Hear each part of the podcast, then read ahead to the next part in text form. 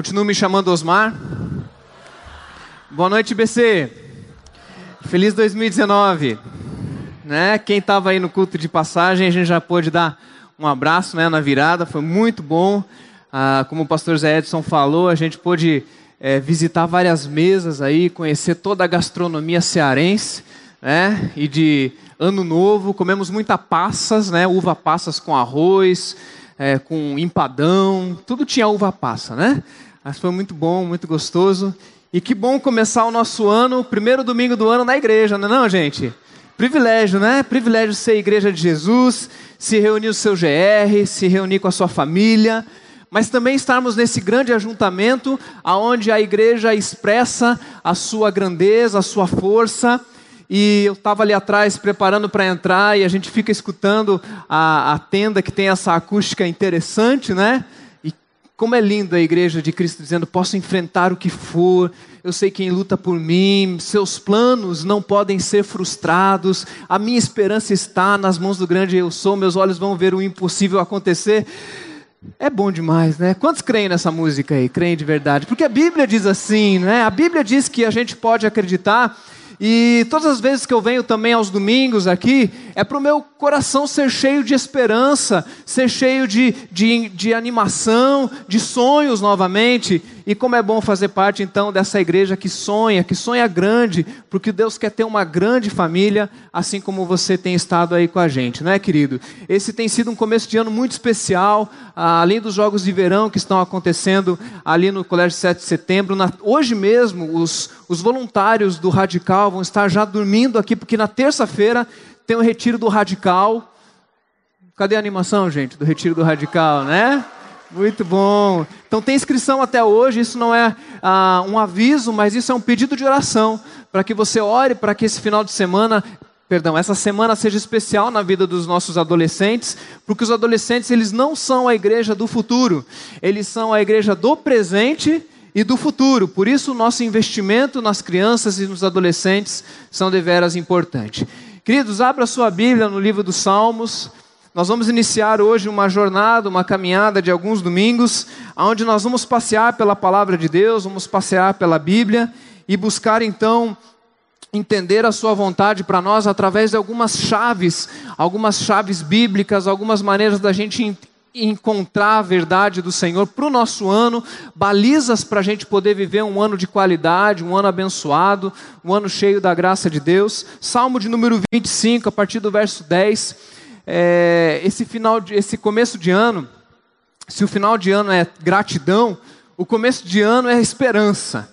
Parece que tem um chip na, na cabeça da gente que quando a gente inicia um outro ano, nosso coração se permite sonhar de novo, até esperança de novo. Fala assim: esse ano, esse ano eu vou casar. Alguém disse amém aí? De manhã teve um casal que estava ali sentadinho ela disse amém ele não disse. Daí eu falei, acho que a gente tem um conflito de interesses aí, né? Quem quer casar aí diz amém.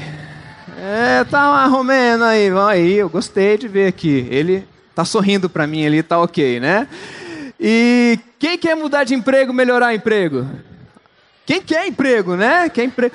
Você viu como, como acontece do ano novo, da gente ter essa esperança de que as coisas vão melhorar eu tenho expectativa que meu ano de 2019 vai ser melhor que o 2018.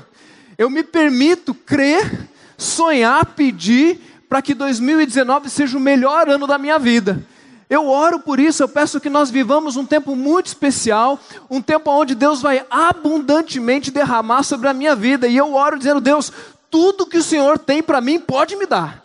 Estou preparado, estou pronto, eu quero ser muito abençoado em 2019, eu quero que a minha vida prospere, eu quero que a minha família prospere, eu quero que o meu GR prospere, eu quero ter um GL esse ano dentro do meu GR, eu quero ver essa tenda lotada, pessoas batizadas, pessoas conhecendo a igreja, ouvindo falar de Jesus, que essa cidade viva um avivamento de paz e esperança em nome de Jesus. Eu tenho ousado pedir essas coisas ao Senhor e eu creio que Deus ele tem também também esse desejo de nos abençoar. E quando a gente fala da palavra prosperidade, muitas vezes, infelizmente, a gente teve essa palavra sequestrada ou roubada por um, uma parcela da religião que, infelizmente, trata isso como uma, um, um ganho é, financeiro, dinheiro e bens materiais. Então, prosperar, na linguagem comum, é alguém ter mais dinheiro, alguém ter um carro novo, alguém poder morar num apartamento na praia. Bom, se bem que em Fortaleza todo apartamento é na praia, né? Eu estou meio fora de contexto, né? Mas poder morar num lugar legal, acho que tudo isso é muito joia. Contudo, a palavra prosperidade, ela vai muito além do que simplesmente bens materiais. É minimizar e mediocrizar a palavra prosperidade, tratando-a apenas como bens financeiros. É errado ter dinheiro, irmãos? É errado gostar de dinheiro? Quem aqui quer dinheiro? Ah, estou gostando de ver. Se você não quiser, pode mandar para mim que eu tenho bom uso para ele, tá? O dinheiro é problema? O que, que é o problema? Amor ao dinheiro. Quando você então adora o dinheiro, o dinheiro manda em você. E quando a gente diz isso e fala assim: esse ano eu vou mudar, esse ano vai ser abençoado, esse ano eu vou emagrecer porque eu comi muito entre o Natal e o Ano Novo. O problema não é o que você come entre o Natal e o Ano Novo é o que você come entre o ano novo e o Natal. Esse sim é um problema. E a gente diz: esse ano vai ser uma bênção, porque eu vou fazer isso, eu vou fazer aquilo. Eu ganhei um tênis para fazer uma caminhada, eu ganhei uma Bíblia nova de estudos para poder fazer minha devocional. E parece que a gente sai correndo atrás de suprir as nossas necessidades de prosperidade, de bênção, através dos nossos esforços. E a gente faz promessa, a gente faz voto, a gente faz aliança, e diz: esse é o ano disso, esse é o ano daquilo. E não raras vezes, quando a gente chega lá por fevereiro, março, ah, o nosso tênis, ele já na nossa caminhada, foi uma, duas caminhadas, já virou passeio de shopping.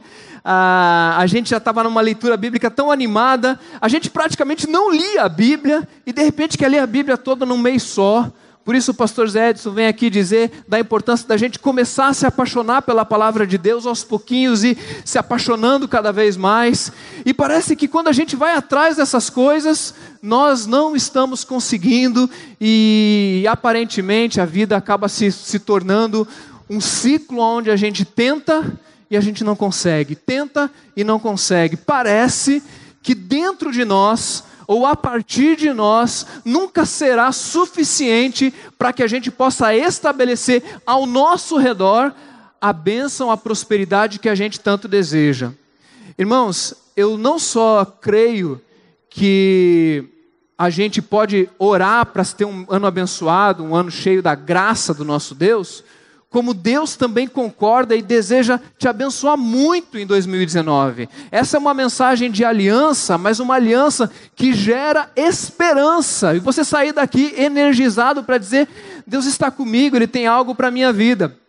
Eu lembro de, da história de um, de um pastor que foi no aniversário de 15 anos da sua sobrinha e começaram a passar aqueles cartões aonde as pessoas escreviam ah, algum desejo para aniversariante, né? Desejo que esse ano seja assim, que nos seus 15 anos isso, que nossa vida seja daquela maneira. E quando ele recebeu aquele cartão, estava escrito assim em cima: Desejo que você seja muito feliz. E ele pegou a caneta rapidamente e escreveu embaixo: Mais o importante do que ser feliz é ser santa. esse tipo de, de abordagem, né, depois ele pediu perdão para sua sobrinha, tá bom, gente? Mas esse tipo de pensamento de que ou você é feliz ou você é santo, ou você agrada a Deus ou você é feliz, é um pensamento absurdo, porque a nossa alegria agrada a Deus, a nossa felicidade e a nossa celebração e esperança a esperança agrada a Deus. A Bíblia é cheia de versículos diz que Deus tem sonhos e quer nos ver prosperar, não planos de mal para nos frustrar, mas ele quer olhar para nós e dizer: "Eu tenho coisas especiais para você". E é por isso que eu estou hoje inundado de ler nessa noite com vocês o Salmo de número 25, a partir do verso 10.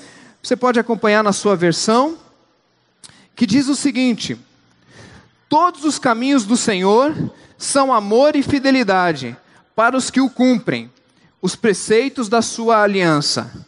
Por amor do teu nome, Senhor, perdoa o meu pecado, que é tão grande. Quem é o homem que teme o Senhor? Ele o instruirá no caminho em que deve seguir. Viverá em prosperidade. Pode grifar aí, tá bom? A palavrinha é shalom, que também pode ser é, traduzida por paz, mas que é mais do que paz, é mais do que prosperidade. Eu estou traduzindo nessa mensagem como plenitude, o lugar aonde existe tudo para todos, tá bom? Viverá o shalom, viverá a prosperidade. E os seus descendentes herdarão a terra. Quer dizer, não é só para mim, não. Essa plenitude, essa prosperidade não é para mim, mas é para os meus filhos e os filhos dos meus filhos. E daí o versículo 14 diz que o Senhor confia os seus segredos aos que o temem e os leva a conhecer a sua aliança. Vamos orar mais uma vez? Paizinho, muito obrigado por essa noite tão preciosa. Obrigado porque a gente inicia o nosso domingo, primeiro domingo do ano, com o povo de Deus, na igreja de Cristo, ouvindo a tua palavra, cantando louvores, dizendo que o Senhor é um Deus de promessas, que o Senhor cuida de mim debaixo das suas asas.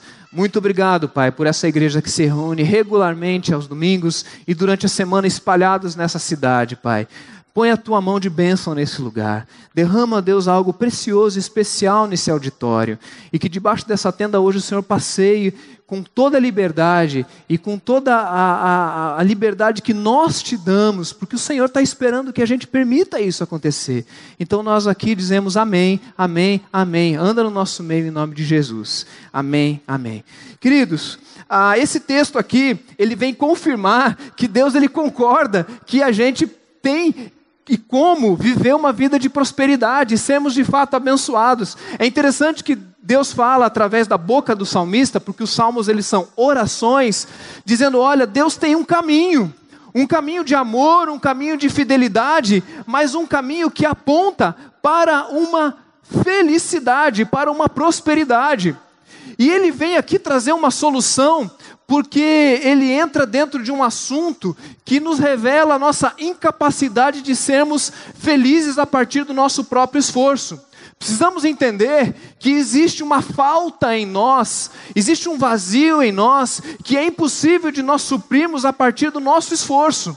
Então, quando nós falamos de infelicidade, quando nós falamos de desejos, de anseios, não necessariamente nós estamos falando de um problema que está fora de nós, de um problema que está no cano quebrado, ou na conta do salário que está lá no banco, ou de uma saúde. Não, não, não. Quando nós falamos de um, uma falta, de um desejo, nós estamos dizendo de algo, de um vazio que está dentro de nós.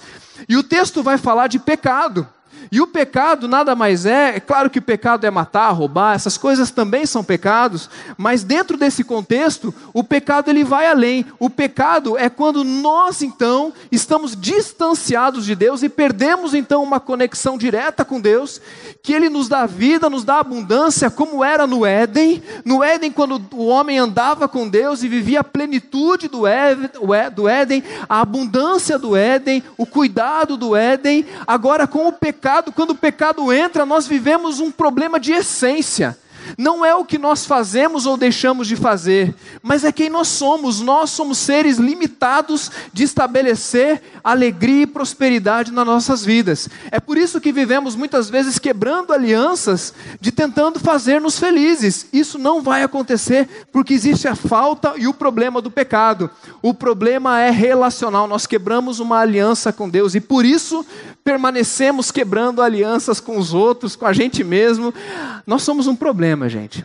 Nós, sem Deus, nós somos uma crise ambulante. Nós vivemos reclamando, nós vivemos descontentes, nada nunca está bom, nunca temos dinheiro suficiente, nunca temos ah, tempo para descansar suficiente. Já percebeu como a gente tem mania de murmurar, dizendo eu queria dormir mais, eu preciso de um pouquinho de dinheiro a mais, eu preciso de um carro novo, eu preciso de um celular novo.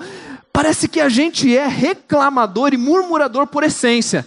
Não parece não, nós somos assim. Nós somos desse jeito. O velho homem, o Adão que ainda habita em nós, convive com essa angústia de que em nós nós não temos capacidade de suprir as nossas próprias necessidades. E essa realidade mostrada pelo Salmo de número 25, externada para nós, ao mesmo tempo que o salmista denuncia isso, ele oferece para nós um caminho. E esse caminho é um caminho de refazer um relacionamento com Deus. Ele já diz: olha, isso é real, Deus tem um sonho, Deus tem um plano, Deus quer te abençoar, tem algo quebrado, tem o pecado, mas existe um caminho para que isso seja resolvido. E o texto então aponta a palavra aliança. Aliança é uma das chaves hermenêuticas do, da Bíblia. Você pode ler a Bíblia com as lentes das alianças que Deus faz. E especialmente as lentes do Velho Testamento, ou as alianças do Velho Testamento, são pelo menos seis alianças no Velho Testamento, de Adão, de Moisés, de Davi, Deuteronômica, Abraão. Essas alianças do Velho Testamento, elas têm uma, um desejo de nos ensinar algo. O que, que nos ensina no Velho Testamento? Que Deus queria abençoar o povo. Deus tinha um sonho, um plano para Israel. E ele chamava então representantes do povo, seja ele Abraão, seja ele Davi, seja ele o próprio Moisés. Ele diz: Olha, eu tenho um desejo de abençoar vocês, eu tenho um desejo de que vocês sejam prósperos. Por isso eu vou fazer com vocês uma aliança, um acordo. Deus é fiel, amém, gente? Deus é fiel por essência, ele não pode escolher não ser fiel, ele é fiel porque ele é assim.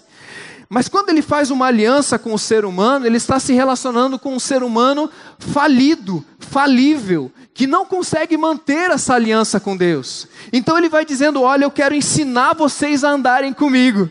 Eu tenho um jeito de educar vocês a caminharem e andarem comigo da, minha, da maneira como eu quero.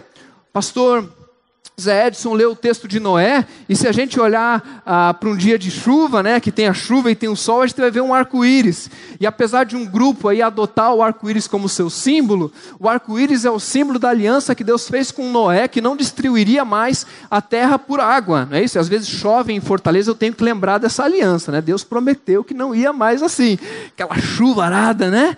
Então, essas alianças que Deus vai colocando no Velho Testamento é uma maneira de ensinar, dizer, olha, você cumpre as alianças que eu tenho algo para você lá na frente.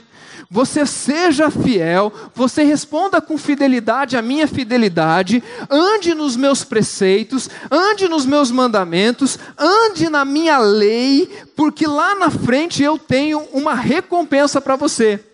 Essa lógica do Velho Testamento, ela se estabelece muito claramente no relacionamento com Moisés. Por exemplo, lá no, no, no, Vou dar um outro texto aqui, 2 Crônicas, um texto que todo mundo conhece, não é? 2 Crônicas 7,14. Se o meu povo, que se chama pelo meu, meu nome, se humilhar e orar, está entendendo o condicional? Se essas coisas acontecerem, então eu ouvirei do céu, perdoarei os seus pecados e sararei a sua terra. Se vocês cumprirem minha, a minha aliança, sei somente se, eu vou então prosperar e vou colocar vocês dentro de um lugar. A, a, peregrinação de Moisés no deserto tem muito essa ideia de que andando no deserto em fidelidade com Deus, Deus tinha preparado Canaã, a terra prometida. E sabe o que é Canaã? Sabe o que é a terra prometida? O lugar do shalom de Deus. É o lugar onde existe plenitude de tudo para todos. É lá, em, lá na, na, em Canaã, se eu for fiel, é lá em Canaã que Deus vai me dar tudo o que eu preciso para ser feliz.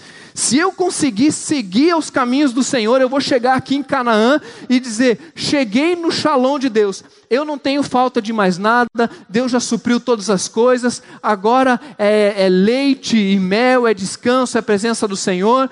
É essa velha aliança. E eu acho interessante que quando a gente olha para isso, a gente esquece de fazer a passagem pela nova aliança. Porque Jesus pega a velha aliança e ressignifica e dá um significado completo para ela.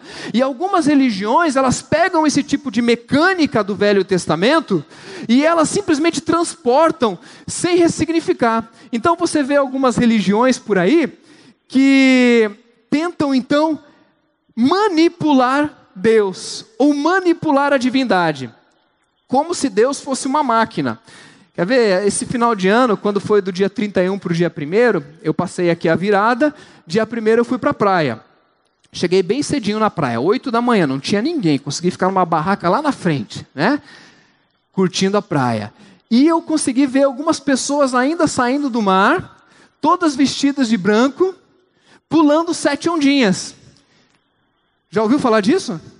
E, e, eu fui estudar o que, que significa pular sete ondinhas. Mas eu não vou dizer para você, porque eu não quero perder tempo dessa mensagem, que não presta para nada. Mas a ideia das pessoas e da crendice é que se alguém se vestir de branco e pular sete ondinhas, ela vai então mexer com a divindade e a divindade vai agir com benevolência com relação à vida dela. Então ela veste branco e o branco significa você sabe, né? O vermelho significa o quê? O verde. Vocês estão bom nesse negócio, né? Vocês sabem tudo isso aí, né? Às vezes essas coisas são simplesmente algumas brincadeiras que a gente coloca e, e tal. E, ah, não sei se aqui também, mas lá no sul tinha gente que colocava semente de azeitona na carteira essas mandingas, né? Esses, essas ah, magias que a gente tenta fazer aqui embaixo para ver se Deus responde, como se Deus fosse uma máquina e a gente apertasse os botões certos, e se nós apertássemos os botões certos, Deus vai sair da sua preguiça Deus vai sair da sua desatenção, Deus vai sair da sua inércia. Talvez Deus está preocupado com outra coisa, mas se eu orar, se eu fizer uma oferenda, se eu colocar farofa com, com frango e entregar para Ele, ele vai agir em meu favor, ou eu vou aplacar a ira de Deus. E esse tipo de religião mecânica, apesar de encontrar algum tipo de estrutura no Velho Testamento pela didática que Deus estava fazendo com o povo de Israel, ela nem de longe pode expressar o real relacionamento do ser humano com Deus. Por quê? Porque nós nunca conseguiremos oferecer para Deus o sustento e o possível para que Ele haja com amor com a gente, pessoal. Ou ele decide nos abençoar, ou nós não vamos conseguir satisfazer nenhum desejo de Deus, porque Deus já tem tudo. Deus ele não precisa de nada, Deus não precisa que a gente pule sete um dias, Deus não precisa do nosso dízimo, Deus não precisa que a gente cante, Deus não precisa de coral, Deus ele já tem no céu tudo que ele precisa. Então as nossas ações, elas não são suficientes para que Deus haja com graça e com amor nas nossas vidas. Mas tem gente ainda vivendo no, no Velho Testamento. Tem gente ainda vivendo na lógica religiosa de que se eu, no Papai Noel, né? Se eu obedecer o papai e a mamãe, eu vou ganhar um presente do Papai Noel. A gente acha que se a gente for bonzinho com Deus, Deus ele vai ser bonzinho com a gente. Infelizmente, muitas pessoas vivem, inclusive, é, dentro dos ambientes cristãos, onde pessoas, por exemplo, que dizem assim: se eu trouxer 100 reais aqui no meu dízimo, Deus vai me dar mil. Né? Tem gente que pensa assim. Tem gente que pensa assim: se eu não. Ah, eu ouvi uma coisa interessante. Quem não dá na igreja, gasta na farmácia. Você viu que terror? Se você não dá o dízimo, você vai ficar doente, porque Deus vai pesar a mão. Que tipo de Deus é esse que a gente olha como se fosse um Deus que precisasse ter a sua ira aplacada por algumas, alguns reais nossos? Esse tipo de Deus é um ídolo que nós manipulamos. É um, é um ídolo que a gente tenta dizer para ele o que ele tem que fazer. Deus, esse é o ano que eu vou casar. Deus, esse é o ano que eu vou passar no vestibular. Deus, esse é o ano que eu não vou ficar doente. Espera aí. Quem é o Senhor para a gente aconselhá-lo? Diz Romanos capítulo 11. Então, essa lógica, ela apesar de ser uma didática interessante para a gente ter uma vida de santidade fiel, ela nem de longe aponta para o final. E sabe o que acontece? Jesus, ele pega a velha aliança e ele diz: agora eu vou dizer para vocês por que e para que essas velhas alianças existiam. E ele então, na noite em que foi traído, tomou o pão e, tendo dado graças, partiu e disse: Este é o meu corpo dado em favor de vocês, façam isso em memória de mim.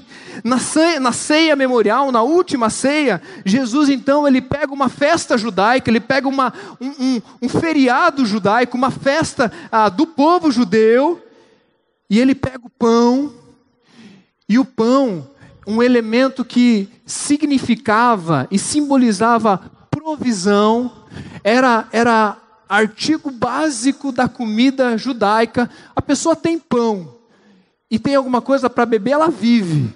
Então Jesus ele pega o pão e ele parte aquele pão. E quando ele parte, ele diz assim: Este é o meu corpo. A provisão que vocês precisam sou eu. Eu sou tudo o que vocês precisam.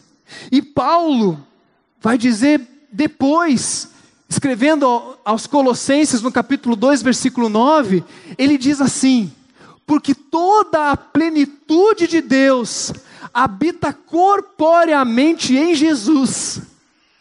Sabe o que, que Paulo está dizendo? Paulo está dizendo que toda a plenitude do shalom, da bênção, da prosperidade, tudo que nós precisamos, Deus colocou em Jesus. Deus pôs na pessoa de Jesus, e Jesus então pega o pão, parte aquele pão e diz: Esse é o meu corpo. E ele põe aquilo diante dos discípulos e fala assim: Comam do meu corpo, coloquem o meu pão dentro de vocês eu agora vou enquanto plenitude de Deus, e toda a plenitude de Deus agora vai morar dentro de vocês. Sabe que isso me responde, meus irmãos? Que toda a necessidade que nós temos de estabelecer através de alianças, através de promessas, votos e resoluções ao nosso redor, na plenitude ao nosso redor, na verdade Deus já solucionou quando ele envia Jesus, diz o seguinte: o vazio desse povo é dentro do coração. Então Jesus vai encher-nos de plenitude dentro de nós. E toda a paz, e toda a plenitude, todo o shalom de Deus, agora vem corporamente e mora dentro de nós, porque Jesus não nos dá a paz.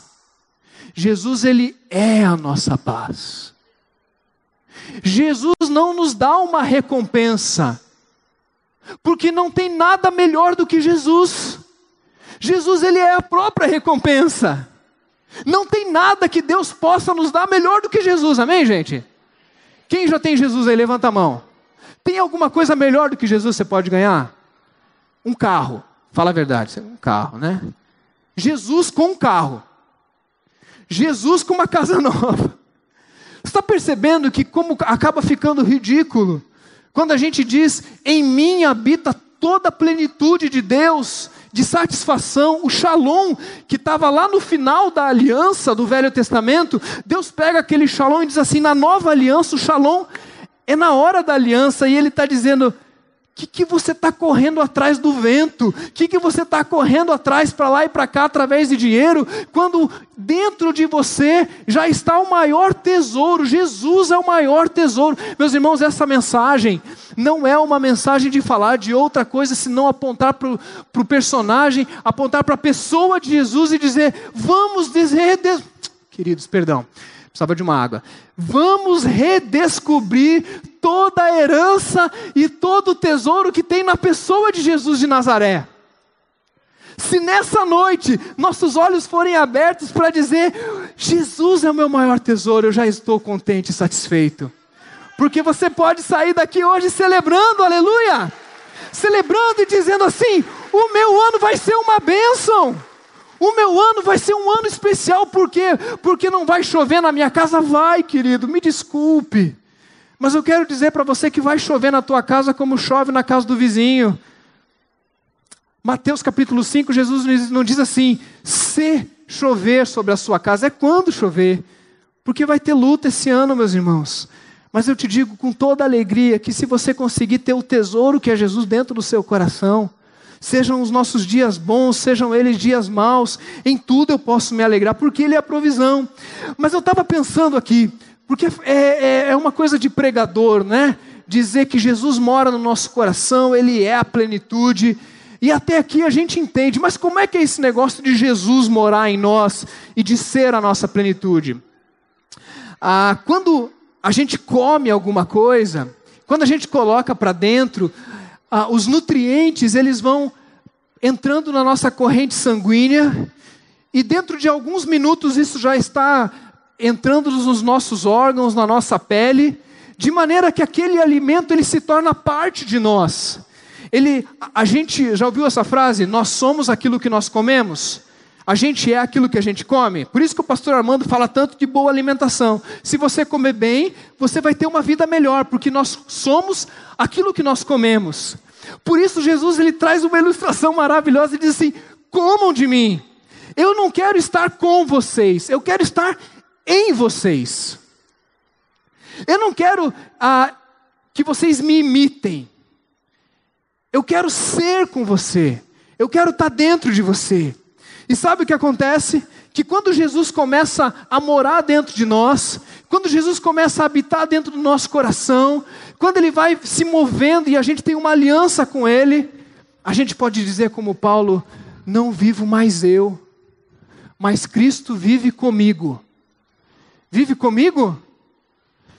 Cristo vive em mim.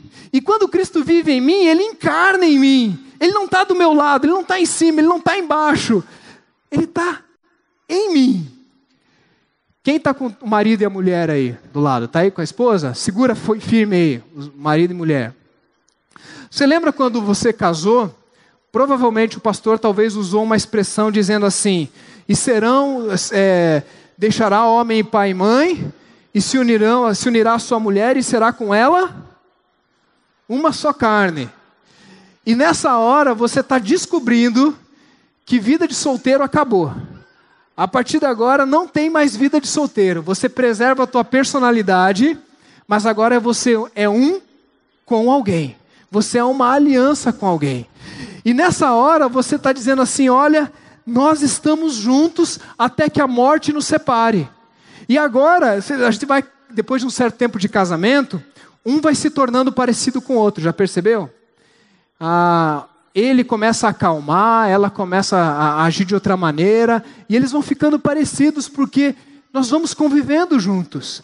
É exatamente isso que acontece quando nós estamos unidos com Cristo e Ele começa então a viver em nós. E isso traz-nos então a ideia de que quando Jesus mora em nós, a gente começa a ter a, a reação de Jesus. E daí, quando alguém nos ofende, quando alguém nos agride, e Jesus mora em mim, e alguém me ofende, eu vou lá e eu perdoo. Eu digo, está perdoado em nome de Jesus. A gente ainda diz isso. Porque perdoar é uma das coisas mais difíceis que fazemos na vida. Mas quando Cristo vive em mim, e não vivo mais eu, mas Cristo vive em mim, não significa que eu deixo de ser eu.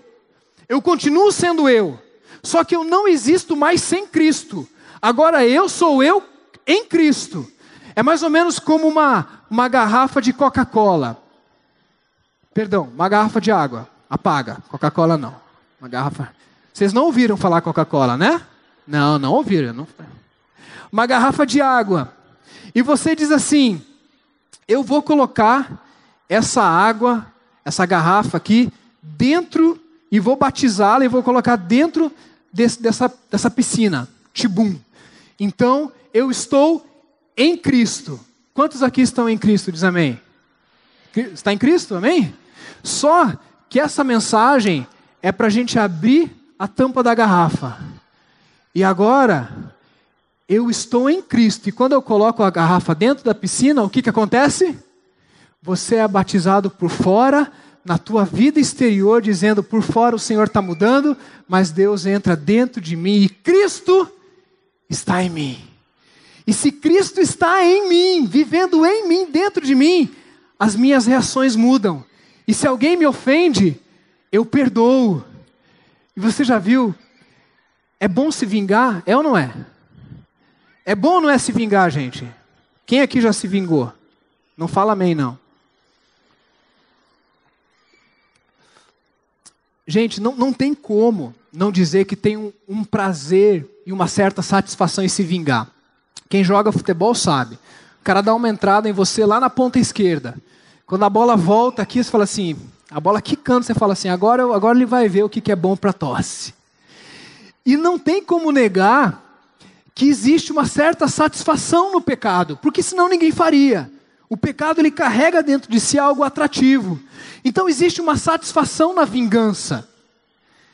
Agora, aquele que se vinga, aquele que está tentando estabelecer a sua vontade e a satisfação, ele vive uma alegria passageira. Mas quando Cristo vive dentro da pessoa, quando Cristo vive em mim, eu perdoo. E quando eu perdoo, o shalom de Deus se estabelece na minha vida. Cristo que vive em mim, a plenitude dele que mora dentro do meu coração, eu digo: Cheguei no Shalom, cheguei na terra prometida, cheguei na abundância de vida, eu vivo em prosperidade, porque agora não vivo mais eu, mas Cristo vive em mim, e eu posso perdoar essa pessoa. E dentro do meu coração tem Shalom. Cristo viver em nós significa que quando você ofende alguém, e quando você faz mal para alguém, você pode procurar essa pessoa e dizer assim: Você me perdoa não é desculpa. A palavra desculpa é dizer eu não tive culpa. Perdão é dizer assim, eu tenho culpa, eu fiz errado, então eu não preciso da sua desculpa, eu preciso do seu perdão. Eu preciso que você olhe para mim e diga: você merece pedra, como a mulher adúltera. Jesus diz assim: merece, ela merece pedra mesmo. Então ela não precisa de desculpa, ela precisa de perdão. E daí você, acusado pelo diabo, acusado pelo inimigo, porque um dos trabalhos do diabo é ficar correndo atrás de você, acusando você e dizendo: em 2018 você aprontou isso, em 2017 você fez não sei o que, eu sei o que você fez no verão passado, eu sei que há 20 anos atrás você fez um aborto, eu sei o que você está pensando agora, e o diabo vai te acusando, te acusando, ao ponto de você se sentir culpado dizendo: o meu passado me condena. E nessa hora, Cristo habita em você. E se Cristo habita em você, você chega diante de Deus e diante das pessoas e diz: Você me perdoa? Eu faço uma aliança aqui com você, a aliança que eu tenho com Deus que está restituída, e essa aliança que promove a vinda da plenitude de Deus em mim, faz com que eu procure o meu cônjuge. E queridos, briga de marido e mulher é algo muito comum, por isso você que é casado não se sinta esquisito, não. Marido e mulher discutem mesmo. A questão não é o quanto você discute, a questão é o quanto você resolve. E eu não conheço outro jeito de resolver briga de marido e mulher senão através do perdão. Através de você chegar diante da tua esposa e dizer: Você me perdoa, mas para você poder fazer isso, Cristo tem que morar dentro de você, senão você não faz. Senão você faz da boca para fora. Senão você faz de qualquer jeito. Mas se a tua aliança está restituída, as alianças quebradas com Deus estão restituídas, você pode chegar nas alianças com as outras pessoas e pedir a Deus então que restitua essas alianças, porque Cristo vive em você. Não vivo mais eu. Jesus está dizendo no João capítulo 17 que Deus em Jesus e Jesus em nós. Jesus quer morar dentro de nós e não apenas andar no nosso meio, e não apenas ser uma inspiração para nós. Ele não quer mudar o nosso jeito de vestir. Jesus não quer mudar a nossa roupa ou nossas palavras simplesmente. A nossa fé espiritual não é uma fé estética. Jesus quer mudar o nosso coração. Jesus quer mudar o nosso caráter. Ele sabe que tudo que ele mudar ao redor, mas sem mudar o coração, não adianta nada, porque daqui uma semana faz tudo de novo, se não fizer pior. É aquele, aquele regime, né? Eu fiquei uma semana fazendo uma dieta low carb. Já ouviu falar do low carb? Mulherada sabe, a mulherada fazendo assim, né? Você come só alface e carboidrato. É uma coisa de doido, né? E você fica uma semana fazendo low carb. Depois, quando você volta a comer, você come tudo de novo. Porque não mudou aqui dentro, não mudou o mindset, não mudou o drive. E eu acho interessante que dentro das nossas igrejas, às vezes a gente vê pessoas e a gente fica tão decepcionado com o comportamento de alguns, não é não? A gente fala, puxa, aquela pessoa continua mentindo. Puxa vida, aquela pessoa continua fofocando. Puxa, aquela pessoa continua não levando a sério a vida com Deus. E às vezes a gente fica apontando essas coisas até que alguém um dia chega para a pessoa e fala assim: sabe o que está faltando? Eu acho que no fundo, no fundo está faltando Jesus. A pessoa não tem Jesus. E quem ainda não recebeu Jesus no seu coração, dentro do seu coração, pode pintar da cor que for, pode tentar fazer do jeito que for, se a plenitude não tiver dentro do coração, fora vai ser um caos. Fora nunca vai ser suficiente, a vida vai sempre ser um ciclo de frustrações, até que dentro do coração a pessoa diga: agora converteu, agora se ajoelhou diante do poder superior e agora reconheceu que não dá conta da vida. Por isso, não teria melhor maneira da gente iniciar essas mensagens e iniciar esse ano dizendo assim: eu vim aqui falar de Jesus para vocês. Eu vim aqui falar que o segredo da vida abençoada em 2019 é Jesus. Não é pastor, não é igreja, não é GR, não é dinheiro, não é é Jesus. Ou é Jesus ou é nada. Ou Jesus satisfaz a nossa vida ou a gente vai correr atrás do vento, como diz Salomão.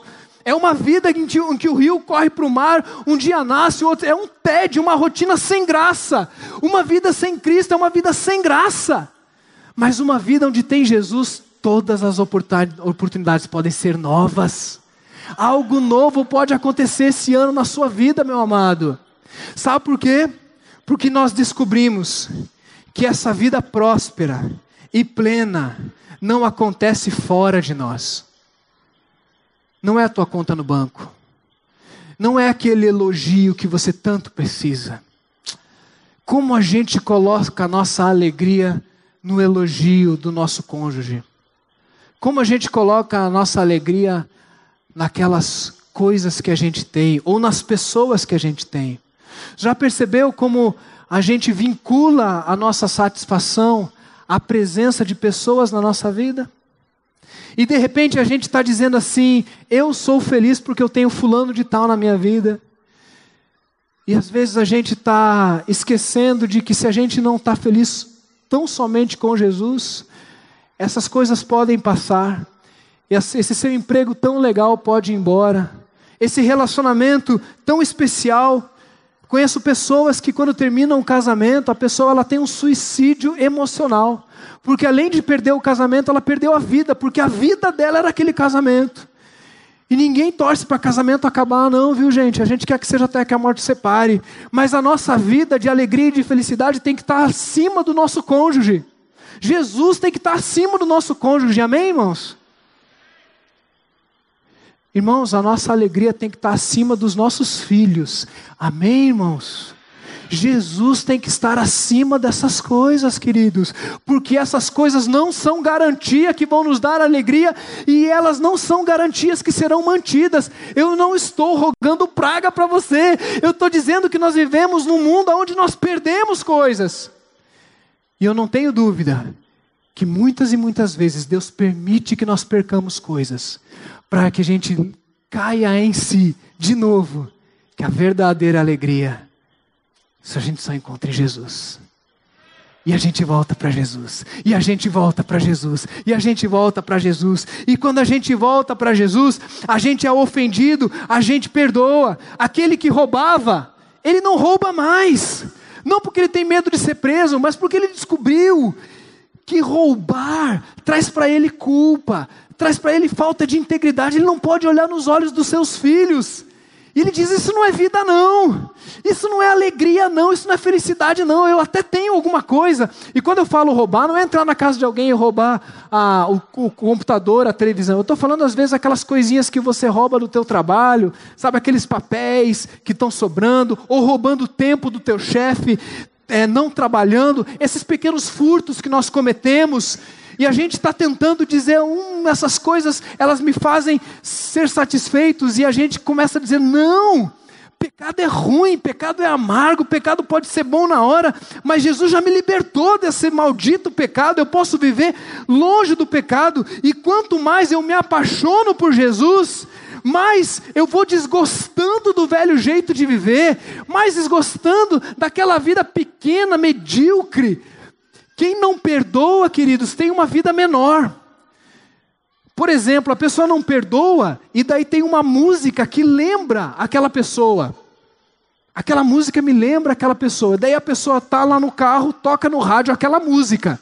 E daí ela tem que trocar a estação do rádio. Porque ela não, ela, ela não consegue viver com aquilo. Ela não vai em alguns lugares que pode encontrar alguns, algumas situações. A vida vai se mediocrizando e vai ficando pequena. Mas quando nós deixamos então Cristo viver em nós e nós perdoamos, somos perdoados, aquele que roubava não rouba mais, aquele que, que se vinga não vinga mais, aquele que tenta ah, suprir as suas alegrias comendo, comendo, comendo, comendo, comendo, engordando, engordando, engordando, fala: Uau, eu estou arrebentando com a minha vida, eu vou entrar numa dieta. E, e meus irmãos, as resoluções são ótimas. Todas as resoluções são ótimas. Tentar emagrecer, tentar ler a Bíblia Eu só quero te dizer o seguinte: essas coisas sem Jesus não são nada. Ler a Bíblia sem Jesus não é nada. Emagrecer sem Jesus não é nada. Todas as coisas, elas ganham significado a partir de Cristo, a partir de uma vida cheia de Jesus, do seu Espírito Santo. A pessoa que traía, ela descobre uma coisa chamada fidelidade. A pessoa que adulterava e dizia: Uau, eu adultero, olha só como as pessoas estão vendo que, né, do meu trabalho. Ela descobre a bênção de viver casado e com fidelidade, olhar no, no rosto da sua esposa. Eu tenho orado, queridos, eu tenho 16 anos e meio de casamento. E eu tenho orado para envelhecer do lado da minha esposa, ficar careca, velhinho, andando na praia, eu e minha esposa, de bengala os dois assim. Mas isso eu não consigo por mim mesmo. O Osmar não consegue isso. Porque o Osmar é Adão. O Osmar ele quer olhar para outras mulheres.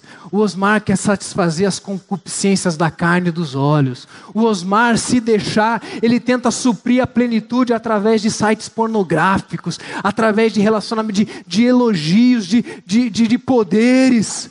Até essa hora em que Jesus fala assim: para com poder, para com elogio, volta para o pó, volta para Cristo, volta para mim. E quando eu volto para Cristo e Cristo vive em mim, eu olho para minha esposa e eu falo assim: amor, fidelidade, carinho, amor, mansidão, domínio próprio. Todas essas coisas fazem quando tem Gálatas 5, 22 e 23 que fala do fruto do Espírito, às vezes a gente acha que o fruto do Espírito, pensa aqui comigo, que o fruto do Espírito é algo que Deus dá para a gente, para a gente repartir. Eu vou dar domínio próprio, eu vou dar mansidão, não é assim que a gente pensa? Eu vou dar paz, benignidade, bondade. A gente entende o fruto do Espírito, eu não acredito assim, queridos. Eu acredito o seguinte: que assim como o povo saiu do deserto e lá tinha uvas, tinha abundância, Deus está dizendo o seguinte: se você for batizado no meu espírito, se você for batizado em Cristo, eu vou dar o dom do espírito para você e você vai viver uma vida de mansidão. Quem quer ser manso em 2019? Quem quer ter domínio próprio no trânsito em 2019? Você já pensou nisso? 2019 você entra no trânsito, no caos de Fortaleza, bi, bi, bi, aquela buzina e tal, em volta é o caos mas no seu coração é shalom, porque Jesus mora em você e você já tem o fruto da mansidão e de domínio próprio. E todo mundo olha de fora e diz assim: que esse cara está cantando louvor lá dentro nesse caos? É porque a plenitude dele não está fora, mas está dentro do coração. Amém, gente? Está dentro, não está fora. E nós então começamos a viver uma vida maior, uma vida dentro de nós. E a plenitude, então, não é mais um lugar onde a gente vai, mas a, a plenitude é uma pessoa que nós nos tornamos. A plenitude não é mais um lugar para onde a gente está indo, mas a plenitude é uma pessoa que nós estamos nos tornando, a saber, a pessoa de Jesus. Cada vez mais o Osmar vai dando espaço para Jesus. E essa plenitude ela vai crescendo à medida, em, à medida em que Cristo vive em mim. E eu posso dizer, como Paulo, que eu aprendi a viver contente. Eu aprendi a viver contente. E a palavra contente para mim é melhor do que feliz. Porque o contente me lembra conteúdo. Então Paulo, ele pode dizer: "Eu aprendi a viver contente dentro de mim, Cristo vive em mim, eu sou contente com Cristo".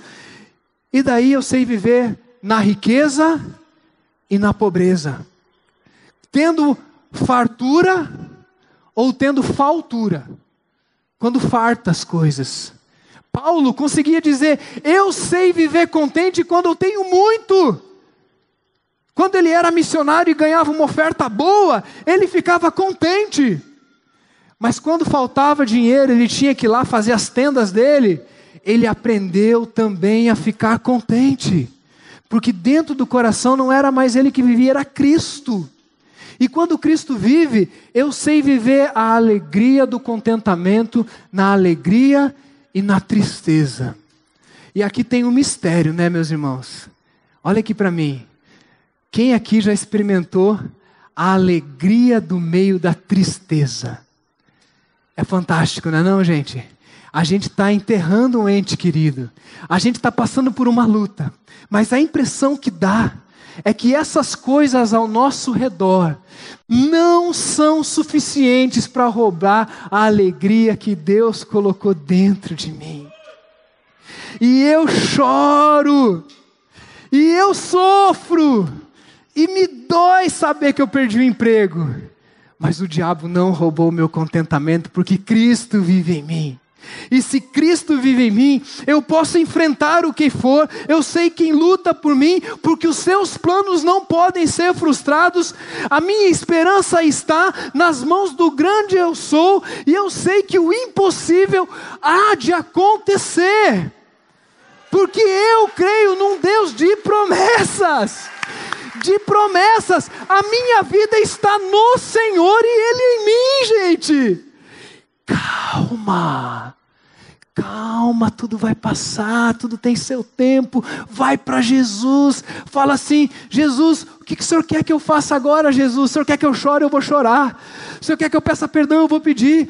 O Senhor quer que eu abrace, eu vou abraçar. Jesus, o que, que o Senhor faria? Jesus, o Senhor quer que eu vá orar, eu vou orar. Jesus, o Senhor quer que eu, que eu, que eu tenha um tempo aí de lazer com a minha família, eu vou ter. Porque eu sei que eu já tenho em mim tudo que eu preciso. E nisso eu posso crer que um Deus de promessas e de alianças vai me conduzir na sua mão e eu posso enfrentar, porque Ele tem algo. E nesse momento, quando eu digo na saúde, na tristeza, na alegria, na tristeza, na saúde, na doença, na riqueza na pobreza, até que a morte nos separe. Amém, gente? Nos casamentos aí? Mas olha que lindo, gente. Com Jesus, a nossa aliança com Jesus, não é até que a morte nos separe, é para sempre é para sempre. E por isso, é tão para sempre, meus irmãos, que eu posso dizer que eu não estou indo para o céu. Eu não estou indo para o céu. Eu estou indo para Cristo. Eu estou indo para Jesus. O meu alvo é. E eu estou indo para Jesus, e quando eu vou para Jesus, e eu faço uma aliança com Ele, Ele faz uma aliança comigo. Assim como Deus fez com Abraão, dizendo: Em ti serão benditas. E ele faz uma aliança com Abraão, e, e, e, os filhos de Abraão têm que responder: Eu faço uma aliança com Deus, Deus faz uma aliança comigo. Eu digo: Agora eu vivo essa aliança, eu vou para Jesus, e o céu é simplesmente consequência, porque eu, quando eu vou para Jesus, Jesus traz o céu para dentro do meu coração. Quando eu vou para Jesus, Jesus traz o céu para dentro de mim. E eu começo a viver o Éden. Eu começo a viver o Shalom. Eu começo a viver a abundância. Eu começo a viver a terra prometida. Eu começo a viver a plenitude. Eu começo a viver o céu dentro do nosso coração. Até que um dia a morte não vai nos separar, mas a morte vai me unir para sempre, porque nem altura, nem profundidade, nem qualquer outra criatura, nem a morte pode nos separar do amor de Cristo que vive em Cristo Jesus, o amor de Deus que vive em Cristo Jesus. Amém, gente? Você crê nisso? Você crê que a morte ela vai nos introduzir na plenitude completa? Mas se eu vou para Jesus, Jesus traz o céu para hoje para mim agora. E eu posso dizer: tudo posso naquele que me fortalece. Tudo posso, tudo posso, porque Cristo em mim é a esperança da glória. Meu convite nessa noite, queridos, não é para você vir para o céu, não é para você ir para o céu. Meu convite nessa noite não é para você deixar o seu lugar, para dizer, Osmar, como é que eu faço para ir para o céu? Eu tenho que aceitar Jesus para ir para o céu? Não, gente, porque não tem nada depois de Jesus. Não tem nada melhor do que Jesus. O céu não é melhor do que Jesus, porque céu sem Jesus não é céu. O céu é Jesus. Esse ano tem que ser cheio de Jesus na tua vida. E eu estou indo para Jesus, e o meu convite nessa noite não é para você ir para o céu, mas é para você ir para Cristo, é para você ir para essa aliança, para você poder fazer essa aliança eterna com Deus e abraçar Jesus e dizer: Jesus, muda o meu coração. Porque meu problema não é que eu grito muito com a minha esposa, meu problema é que eu sou gritalhão mesmo. Meu problema não é que de vez em quando eu, eu pego alguma coisa do meu trabalho, meu problema é que eu, eu, eu ainda sou ladrão. Eu preciso que o Senhor mude o meu caráter. O meu convite hoje não é para você ter um carimbo de salvação para que você vá para o céu, porque eu acho que isso é muito pequeno, por incrível que pareça, porque não existe mensagem maior do que Jesus, nem a mensagem do céu é maior do que a mensagem de Jesus no nosso coração. E eu orando sobre isso, tem uma música que a gente vai cantar, e a equipe vai me ajudar aqui. E talvez você nessa noite que fez vários planos e vários projetos para 2019, está querendo ser feliz. Quem aqui quer ser feliz em 2019? Quer ser feliz? Se não levantar a mão, vai perder a benção. A gente pode pedir isso. Deus quer que a gente seja feliz? Deus quer nos abençoar? Agora você concorda comigo que tem que ser nos termos da aliança dele, não nos meus termos? Porque se for do meu jeito não vai prestar, se for do meu jeito não vai funcionar, mas se for do jeito de Jesus, se for do jeito dele em nós, esse vai ser o melhor ano das nossas vidas. Se Jesus morar no nosso coração e entrar dentro da nossa vida, nós viveremos os melhores anos da nossa vida. Sabe por que, que eu estou dizendo isso? Porque eu estou dizendo que talvez você hoje seja a primeira vez que vai entregar sua vida a Jesus. Vamos ficar de pé antes da gente cantar? Eu queria fazer dois convites. Dois convites.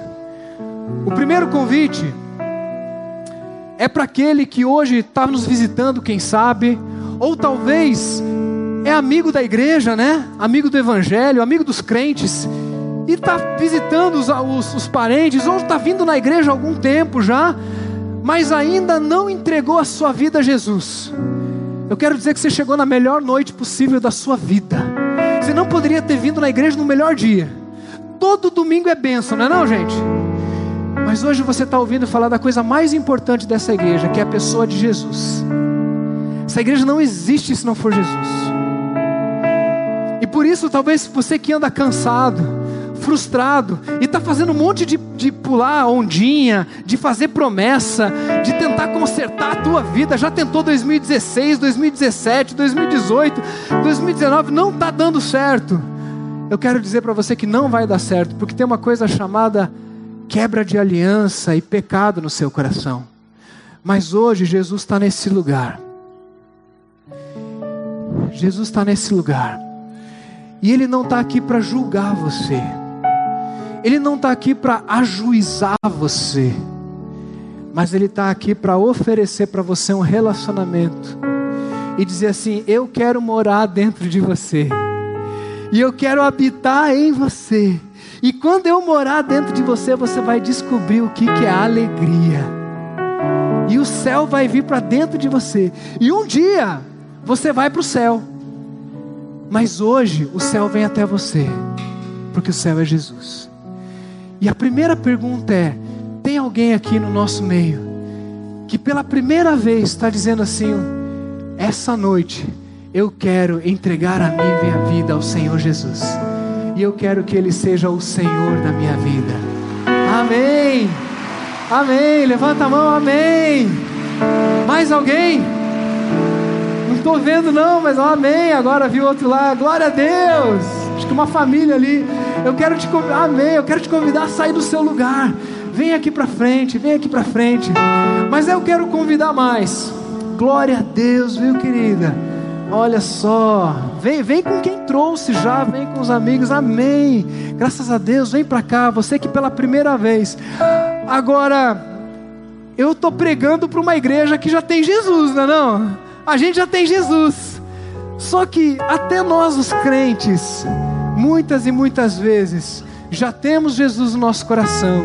E essas próximas mensagens, glória a Deus pelas suas vidas, amados. Glória a Deus. Melhor decisão que vocês poderiam tomar é essa decisão. E às vezes a gente está vindo para a igreja, a gente já tem Jesus no coração. Vem para cá, gente. Cadê o pessoal do Conexão? Tem mais gente chegando aqui. E a gente já tem Jesus no coração, mas a nossa vida parece que é uma vida de reclamação, de murmuração. E essa plenitude Parece que ela não não está vivendo em nós. Jesus está, mas não está fazendo diferença. E essas próximas mensagens, nós vamos falar de um coração que vai liberar esse amor que renova todas as coisas. Jesus quer renovar a tua vida de oração. Jesus quer renovar a tua vida de leitura bíblica. Jesus quer renovar a tua adoração, Jesus quer renovar os teus relacionamentos. O amor que renova quer renovar todas as coisas. Mas tudo passa pela primeira mensagem que é Jesus.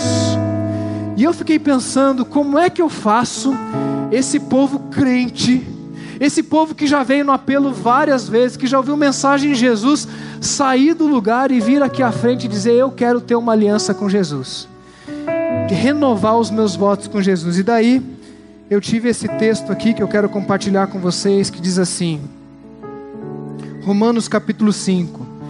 De fato, no seu devido tempo, quando ainda éramos fracos, quem aqui se sente fraco? Fraco, né, gente? Puxa, que ano, que ano vai ser, né? Como é que vai ser? Nós éramos fracos. Cristo morreu pelos ímpios. Dificilmente alguém vai morrer por um justo. Embora pelo homem bom, talvez alguém tenha coragem de morrer. Mas Deus demonstra, Deus revela o seu amor por nós. Quando Cristo morreu e mostrou o seu favor, quando nós ainda éramos pecadores. Sabe o que Deus está fazendo hoje, crente? Você que já tem Jesus no coração, Deus está te convidando para uma renovação de votos e dizer de novo para Jesus. E Jesus lá na cruz do Calvário, sabe o que, que ele fez? Ele nos amou tanto que ele morreu morte de cruz, nasceu como um bebezinho em Belém, andou nesse mundo e foi lá para a cruz do Calvário. E lá na cruz do Calvário, o Deus de todas as promessas se ajoelha e diz assim: Eu quero um relacionamento com vocês, eu quero uma vida abundante. Eu quero te convidar hoje, crente em Jesus, você que já tem no Jesus no coração a vir aqui à frente hoje e dizer: Eu quero viver uma novidade de vida com o Senhor Jesus. Enquanto você está vindo para cá e a gente vai cantar, pode vir. Eu vou contar duas historinhas. Pode vir. Você que quer renovar a tua aliança com Jesus. A minha esposa chegou anteontem de viagem. E ela ficou 15 dias fora. E, e ela chegou uma da manhã. Eu lembro quando a gente era solteiro e eu ia buscar a minha esposa na, na rodoviária. Pode vir, gente, pode vir. E às vezes dava quatro da manhã, eu acordava e ia buscá-la na rodoviária. Mas depois que a gente casou, as coisas vão mudando, né? Ela ficou 15 dias fora, ela chegou uma da manhã, duas da manhã, ela veio de táxi. Foi uma facada o táxi, caro pra caramba. Mas eu estava lá deitado, e eu ia correr no outro dia com Orlando, bem cedinho, então eu precisava dormir cedo. E quando ela chegou, eu só abri o olho e falei: Oi, amor, chegou bem? Só abri o olho. Ela, cheguei bem. Se arrumou, deitou. E no outro dia ela veio me abraçar e falou: Você não me deu nenhum abraço ainda depois que eu cheguei. Contei isso de manhã já, amor. Já pedi perdão, né? Já pedi perdão para você lá também, né? Porque depois de um, um tempo se relacionando, a gente vai entrando numa mesmice, né? a gente parece que a pessoa já me ama, eu já amo, vamos, vamos tocar, a gente vai levando. E eu lembrei de uma história que um casal havia casado há 30 anos já. E depois de 30 anos, a esposa vira para ele e diz assim: Amor, você nunca mais me disse que me ama. Você disse que me amava no dia do nosso casamento e nunca mais disse. E daí ele respondeu assim: Mas querida, eu disse no dia em que a gente casou. E tá valendo. Se mudar alguma coisa, eu te aviso. Os homens entenderam o que ele falou? Vocês entenderam, homens? Porque a gente é assim, né? A gente carimba e, vale. Agora deixa eu perguntar, mulheres, o que, que vocês acham disso? Tá certo ou tá errado? Tá errado ou tá muito errado? Queridos, a aliança que você vem renovar hoje aqui com Jesus, talvez não seja a mesma desses amados que vieram primeiro, que desceram a rampa dizendo: Uau, eu quero Jesus, e a pessoa vem com uma animação. Talvez não seja mais esse fogo, e eu digo mais: talvez nem precise ser, Porque o nosso relacionamento com Jesus já deixou fogo, mas é maior, mais profundo. E glória a Deus por isso. Eu talvez não tenha mais aquele fogo pela minha esposa de solteiro, mas eu a amo muito mais do que amava quando casei.